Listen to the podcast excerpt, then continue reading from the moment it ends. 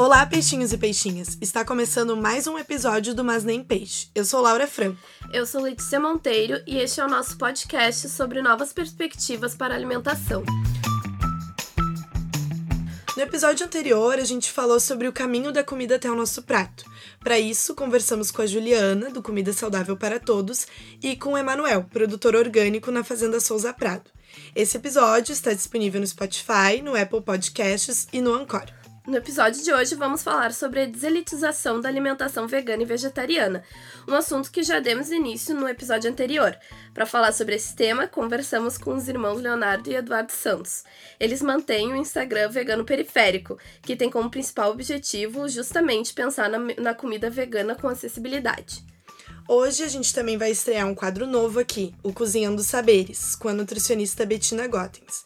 Ela é pós-graduanda em vegetarianismo e gastronomia e faz atendimento para pessoas veganas, vegetarianas ou em transição.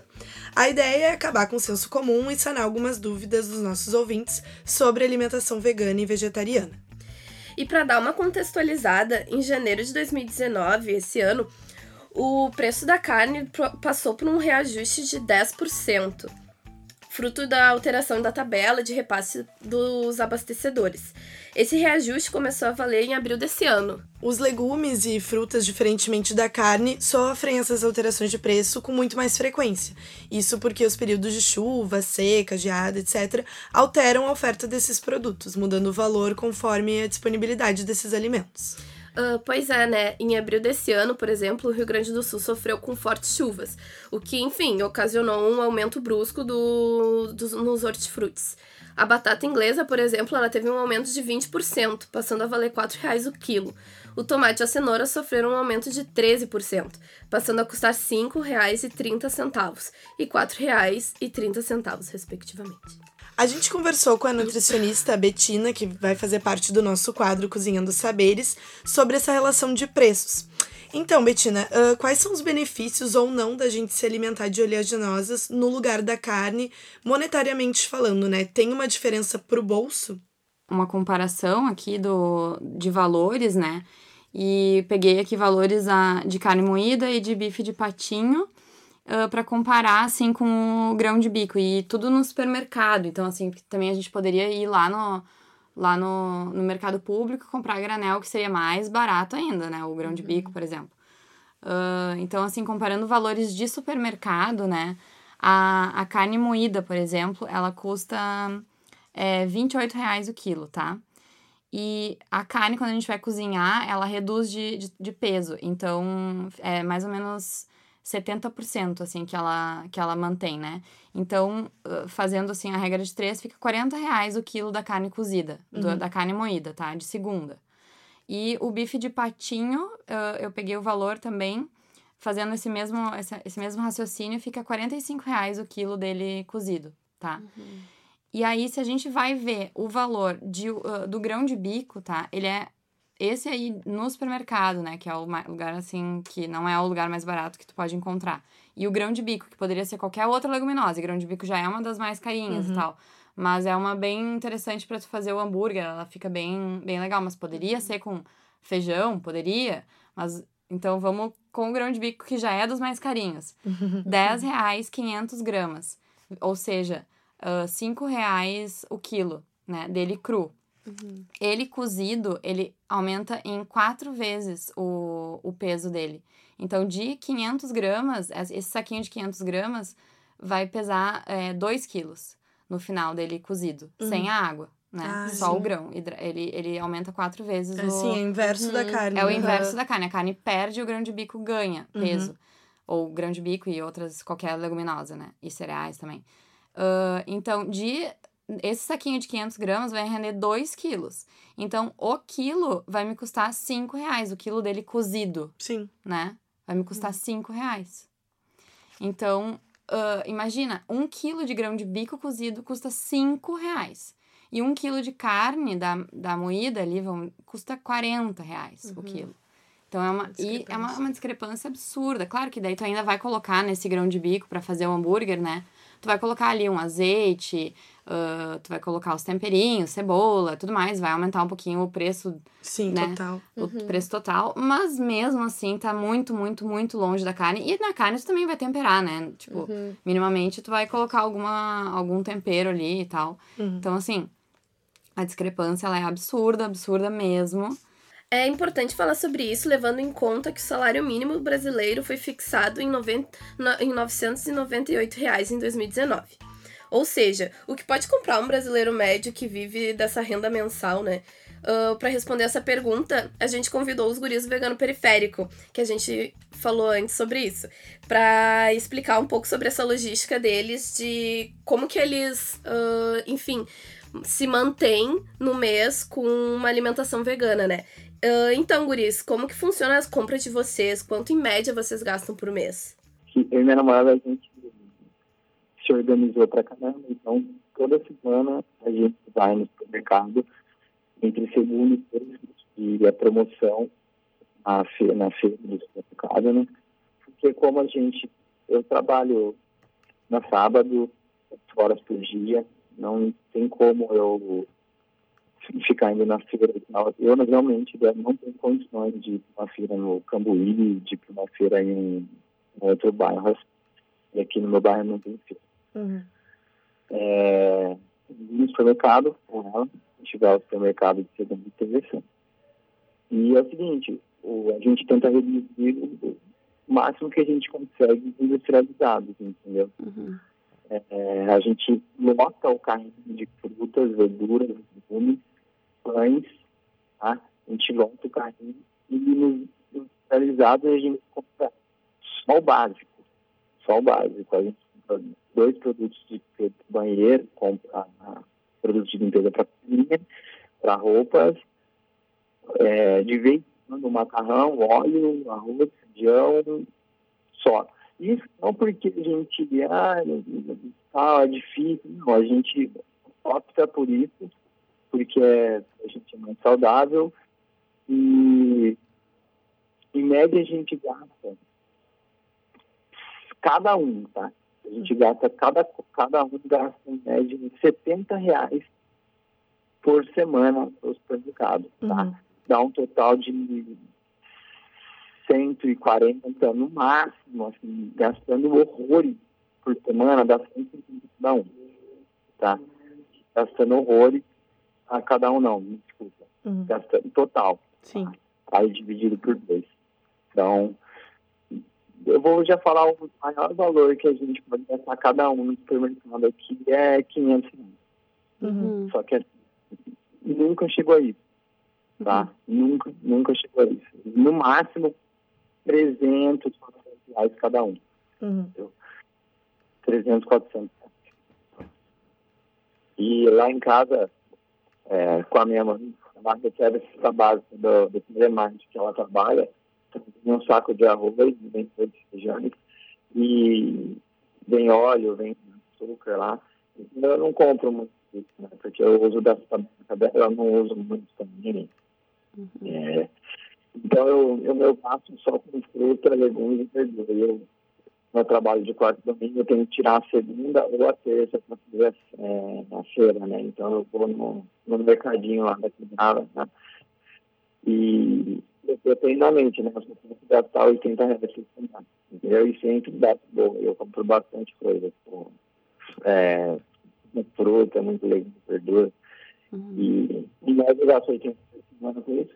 E às vezes, eu quero, né? Porque eu gosto de comer um arroz integral. Aí eu um arroz integral também, um açúcar demerara. Uhum. Aí acaba passando um pouquinho, mas é difícil. Então, em média, 80 reais por semana, 130, um, dois dias. Uhum. Então, tá 220, mais ou menos, tranquilo aí. Né? Uhum. Por mês, pra mim, é bom. tomando café da manhã, almoçando e jantando. Uhum. Sim. Ah, só uma errata, pessoal. O Eduardo comentou depois com a gente que, enfim, ele se bagunçou um pouco nas contas e que, na verdade, ele e a namorada gastam por volta de 200 reais mensais com a alimentação deles. Então, meninos, eu vi um post de vocês no Instagram uh, que falava muito sobre a carne como um troféu na mesa, né? A mãe de vocês costumava dizer que quando tinha carne vocês tinham que comer, vocês tinham uma alimentação completa, e quando não tinha carne vocês não tinham o que comer. Como é que a gente pode parar de ter essa ideia de que a carne na mesa traz uma refeição completa, né? Parar de ver justamente a carne como esse troféu. É, é cultural, né? Uhum. A gente vê que está arraigado na mente das pessoas isso. Por exemplo, você olha para um alimento como uma verdura, um legume, com preços baixos. E você olha para um quilo de carne, um pedaço de, de animal caro, e todo mundo associa isso a uma alimentação rica, a uma alimentação. E aí, quando a pessoa tem acesso a esse alimento, ela vê isso como um troféu, entendeu? Ela tem isso como um troféu. Quando a pessoa tem acesso à carne, ela tem isso como um troféu. Por exemplo, o ovo é um alimento barato, uhum. é de origem animal. Na periferia, as pessoas olham para o ovo como, ah, só tem arroz e ovo para comer. A gente não tem nada para comer, entendeu? Agora, quando tem um pedaço de animal, as pessoas veem isso como, uau, a gente tem que comer, a gente tem condição financeira, uhum. entendeu? Mas isso é cultural, tá arraigado na mente das pessoas e isso é desde, desde lá de trás, entendeu? Foi uma construção da... Eu acredito, e o Léo também acredita, que isso é uma construção da pecuária né? De ter todo um trabalho ali também feito para que a gente olhe para a carne como um Deus. Uhum. Entendeu? Em todo lugar que você anda, você vê carne, você vê tudo, todos os lugares. Pode ser atrás do ônibus, do ponto de ônibus, pode ser num outdoor, pode, em qualquer lugar você vê um pedaço de carne sendo louvado. Uhum. Isso fica na mente, isso enraiza na mente. E assim, se a gente olhar para a história da humanidade, a gente vai ver que comer animais sempre foi visto como um prêmio em várias culturas. Uhum. E, e, e, eu acredito que as pessoas, assim, né, como foram evoluindo, foram evoluindo com essa ideia na cabeça. E aí entra a questão da pecuária, o agronegócio, tudo, as indústrias é, que matam e lucram milhões e bilhões com esses animais criam propaganda em cima disso. Então, isso vai se estabelecendo, e as pessoas vão achando que isso é normal, e passam anos e anos e anos e anos, e as pessoas vão continuando consumindo isso. Minha mãe, até hoje, estando dentro de casa lá com ela, ela abre o congelador, que não tem carne, ela fala, não comer. Uhum. E aí eu falo, mãe, como não tem comedor? Eu comprei um monte de fruta, tem couve, aí a gente faz uma salada, tem arroz, tem feijão, tem lentilha, grão de bico, Uhum. Como não tem. Então, assim, é, é uma questão cultural, é uma questão de desconstruir essa ideia né, de que comer um animal, é, poder comer carne é uma coisa de gente que tem grana e, e ter essa sensação né, de que está bem comendo carne. Uh, a Betina deu algumas ideias sobre como tornar os legumes e vegetais um troféu também, assim como a gente visualiza a carne muitas vezes. Então, inverter, invertendo um pouco dessa lógica da carne como um elemento principal em uma alimentação, em uma refeição. Apresentar para as pessoas pratos completos e muito saborosos que não tem a carne, isso já é uma desmistificação daquele do da carne como troféu, né, e tudo mais. E, e, enfim, tem iniciativas muito interessantes nesse sentido, por exemplo, uh, aí não tem a ver aí com em questão a, a da elitização, né, do veganismo, tem aí restaurantes super chiques fazendo pratos totalmente é, veganos e mostrando que aquilo ali é o chique, sabe? Então, como troféu, assim, nesse sentido, né, de uma comida como troféu, uma comida vegana pode ser como um troféu também, né? Uhum. Uh, mas também existem outras iniciativas trazendo a comida vegana barata do dia a dia também uh, à tona, né? Que é maravilhosa e pode acontecer. E realmente acontece. A comida vegana do dia a dia ela é barata. Uhum. Muito mais barata do que a comida uh, com carne. Além do custo da alimentação, muitas pessoas se preocupam com o tempo de preparo desses alimentos. Ajuda Comida Saudável para Todos conversou com a gente no episódio da semana passada. Já dá um confere se tu ainda não ouviu. E falamos também sobre uh, como que é o caminho do alimento até o prato. Vale a pena ouvir, gente. Uh, e enfim, a gente conversou com ela e uma das perguntas que a gente fez é sobre esse mito de ser vegano e vegetariano, se exi que exige um preparo e uma organização. O pessoal gosta de fazer um drama, né? se a gente pensa historicamente, como que os trabalhadores fazem? Eles não fazem, é, não comem delivery, não comem buffet aquilo. Uhum e não fazem coisas, nossa, super elaboradas, tipo uma lasanha para comer no dia a dia. As pessoas fazem, cozinham no fim de semana e tal, levam marmita para a semana inteira. Uhum. Feijão, arroz, às vezes um bife, enfim, né? Mais algum legume refogado. É isso que o Brasil inteiro faz há anos. Uhum. E que ninguém vê, sabe? Uhum. Então eu acho que assim, a gente tem muito esse discurso de que, ah, que cozinhar exige muito tempo, no geral, né? Ser vegano ou não, tanto faz, exige muito tempo tem que ter muita disposição, o dia é muito corrido. E a dona de casa, a dona de casa não, a mãe solteira que tem 30 filhos e mora na periferia, não tem como cozinhar, e dadadadadã. Isso é mentira, tem todo mundo obrigado a cozinhar. Quem, quem tem que gastar pouco é obrigado a cozinhar, não tem outra opção, sabe? Uhum. Às vezes come uns, uns miojos e tal, muita gente vem comendo, né? E a classe trabalhadora está tá afundada, industrializada, ultraprocessado. Mas, no geral, no dia a dia, se come muita comida caseira mesmo ainda, na marmita, né? Uhum. Então, para mim, é só desculpa. Sim. Uhum. a gente consegue se organizar assim. É óbvio que cada um tem o seu tempo, a sua rotina, o seu contexto, a sua vida, né? Claro. E tem gente que vai ter que se apertar muito mais que outros. Uhum. Mas eu acho que, assim, dividir tarefas com filho, às vezes com vizinho. Conheço gente que mora sozinho no prédio, né? Mas também tem amigo que mora sozinho também. E aí divide, sabe? Cada semana um faz um pão aí uhum. leva metade pro outro. Sim. E assim vai indo, assim. Eu acho que há muitas possibilidades de a gente conseguir encarar a tarefa de cozinhar no dia a dia com mais praticidade, assim. Uhum. Não tem como não cozinhar para comer saudável. Claro. Uhum. Vegano ou não. É, eu acho que o episódio de hoje serve para nos mostrar que não existe desculpa, né? O difícil mesmo é mudar os nossos hábitos e repensar o tempo que a gente dedica para os preparos dos nossos alimentos. E para isso a gente precisa entender como fazer isso de forma simples e sem tabus, né?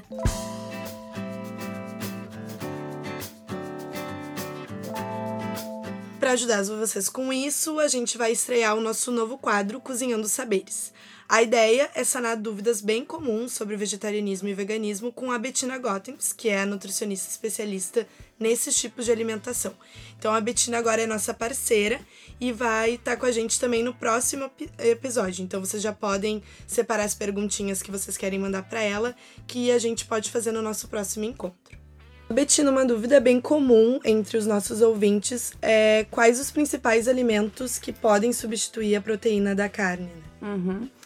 Uh, então, gurias, os principais alimentos que eles vão substituir a proteína, eles são os cereais e as leguminosas, principalmente as leguminosas. Uh, e a gente tem que ter os dois em combinação, porque a proteína ela é formada, ela é um composto de aminoácidos.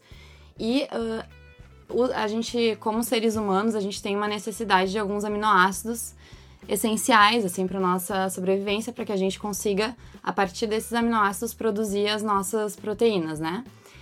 E uh, os nossos músculos, né, e tudo mais. Então, uh, a gente necessita desses aminoácidos essenciais todos. E a gente encontra todos esses aminoácidos nos alimentos de origem uh, vegetal, mas a gente precisa combinar os, as leguminosas com os cereais para que a gente tenha a quantidade adequada desses aminoácidos essenciais para uh, suprir as nossas necessidades. Então, por isso que a gente fala tanto da combinação do arroz e feijão, né? O feijão ele precisa, os feijões, né? Então, uh, as leguminosas, entende-se uh, feijões, é, grão de bico, lentilha, feijão, uh, ervilha. Todos esses são, são exemplos de leguminosas. Então, a gente tendo a combinação das leguminosas com cereais, que pode ser arroz, pode ser trigo, pode ser milho, pode ter diversas formas né, de cereais aí que a gente pode fazer combinações inúmeras, inúmeras mesmo. É, a, o principal alimento, né, são uhum. esses dois, esses dois grupos de alimentos. Uhum. para substituir a proteína animal. Uh, então, a nossa ouvinte, Michelle Alves, ela questionou sobre o que é a B12, né? Uh, e ela queria saber como que se suplementa com uma alimentação vegana e vegetariana. Uhum, uhum. E o que acontece se, enfim, existir uma falta de B12 e suplementar não só com alimentação, né? Com, enfim, se é necessário Sim, usar sim. outros produtos. Então, a, a B12, a gente, como vegetarianos, veganos principalmente, precisamos suplementar, sim, porque a gente só, só encontra é, essa vitamina em produtos de, de origem animal.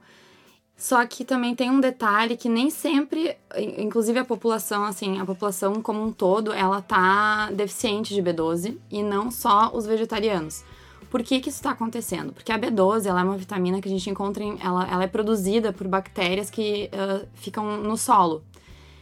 E para que a carne tenha B12, que ela, a- os animais eles são bioacumuladores de B12, então é por isso que na carne tem B12. E no leite também vai ter, e nos ovos e tal. Ah, mas, então, este animal, ele precisa entrar em contato com essa bactéria para que ele tenha. Se ele não entrar em contato com essa bactéria, ele não vai ter, porque a bactéria, ela existe no solo. E aqui acontece, né? A gente tem muitos animais hoje em dia que não pastam mais, que não... é, as galinhas que não ciscam. Então, assim, eles não vão conseguir ter a, a quantidade de B12 necessária, então não- também não vai ter, né? Mesmo nos produtos de origem animal, se, eles- se eles forem ah, alimentados ah, de- com ração, por exemplo, né, e tudo mais, não vai ter. Então, o que a gente tá vendo hoje em dia é uma mudança, assim, de uma... Como é que eu vou dizer? É, a gente tá esterilizando tudo, assim, né? A gente tá fazendo tudo nada tem mais bactéria, então esses, esses animais também já não estão mais entrando em contato com essas bactérias. E, e nós, como veganos, por exemplo, se a gente comesse terra, digamos assim, a gente teria ali a bactéria B12, só que a gente não come terra. Acho que isso aí ficou meio estranho, pode. Ah, mas, ah, enfim, se a gente tivesse acesso a essa bactéria aí que produz a B12, a gente teria B12, né? Só que como também tá tudo 100% assim esterilizado, a gente sempre tem que higienizar e tem que mesmo higienizar, não pode comer terra, né? Ah, tem que higienizar as coisas e tal. Então a gente não tem acesso a essa, vitamina. Por isso a gente precisa ah, ingerir ela sob a forma de suplementação. Então existe a suplementação é, de, de cápsulas, né? Existe a suplementação injetável, existe também a suplementação nos alimentos que são suplementados com B12. Então, alimentos veganos que vêm com a suplementação da B12. Ah, em relação à quantidade, como fazer essa suplementação, eu- eu vou preferir deixar para que cada um, assim, ah, procure o seu nutricionista, porque é uma coisa bem pessoal, né? A gente tem que realmente fazer os exames, ver quanto que tá precisando. Ah, em relação aos problemas que podem acontecer se a gente não suplementar, então eles são problemas de ordem eh, neurológica. Eh, a gente precisa da B12 no nosso sistema neurológico, né, para desempenhar algumas funções ali. E também a gente precisa da B12 é, para a questão da, da anemia, a gente pode, a produção das células vermelhas, né? Então a gente precisa da B12 também para isso. Então, ah, uma pessoa com deficiência de B12, ela pode apresentar esses sintomas neurológicos e também apresentar, por exemplo, anemia, Uhum. tá? Então, é bem, bem importante mesmo que essa suplementação ocorra e que ela, se, ela tenha um acompanhamento médico ou de uma nutricionista ou nutricionista, enfim. E no caso da ômega 3, ah, Uhum. enfim, a gente sabe que a grande parte do ômega 3 vem do peixe, né? Como é que a gente Uhum. pode fazer? Existe uma suplementação também? Claro, na verdade, se pode suplementar, né? Ah, mas a gente consegue o, o ômega 3 em alimentos é, bem de fácil acesso, hoje em dia, assim, tá bem disseminado, que é a linhaça e a chia. Uhum. A gente tendo a linhaça e a chia, a gente não, não precisa muito se preocupar com isso, claro, também, né? É uma das coisas que a gente, como nutricionista, cuida no consultório, né? E tudo mais, mas ah, o ômega 3 a gente consegue bastante consumindo a, a chia e a linhaça. E aí, no caso da linhaça, de preferência ela triturada, não tem problema que, que a marrom ou a, ou a dourada, até a marrom é muito mais barata, então se tu compra aquilo a granel, hoje em dia o valor é bem, bem acessível, muito mais acessível do que uma suplementação, né, e tal. Então, incluindo assim uma colher por dia tende a ser uma ou duas colheres por dia tende a ser a quantidade que a gente necessita. E uma coisa legal para citar também que o ômega 3 que a gente conhece, ah, ômega 3 tem no peixe.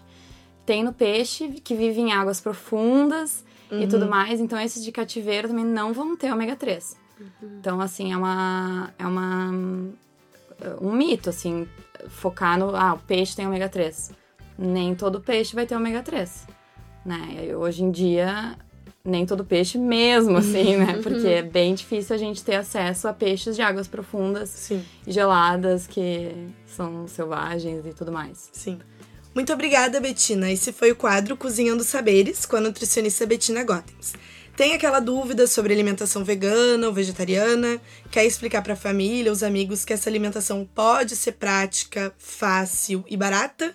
Manda tua dúvida pra gente no Instagram, mas nem peixe pode, com D mudo, viu?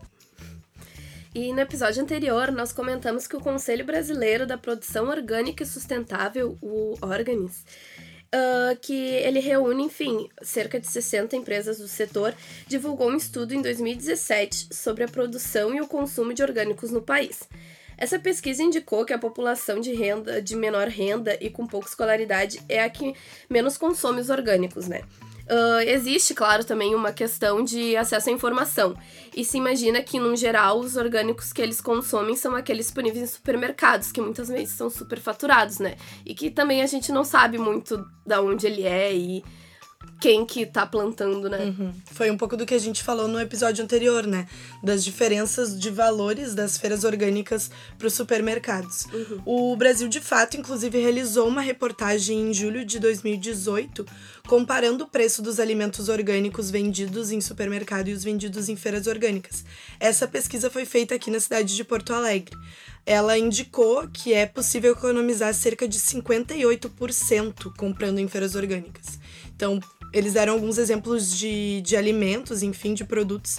O quilo da cenoura orgânica no supermercado estava cerca de 16 reais, o que é um valor bem alto, né? Levando uhum. em consideração que é uma cenoura. Já na feira, o preço caía para 4 reais, ou seja, é muita diferença. A beterraba podia chegar a 13 reais no mercado, a beterraba orgânica, e na feira ela não passava de 4 reais. Então é uma diferença bem relevante também para a gente repensar uh, não só o, o hábito de comer, mas o hábito da compra, né? Uhum.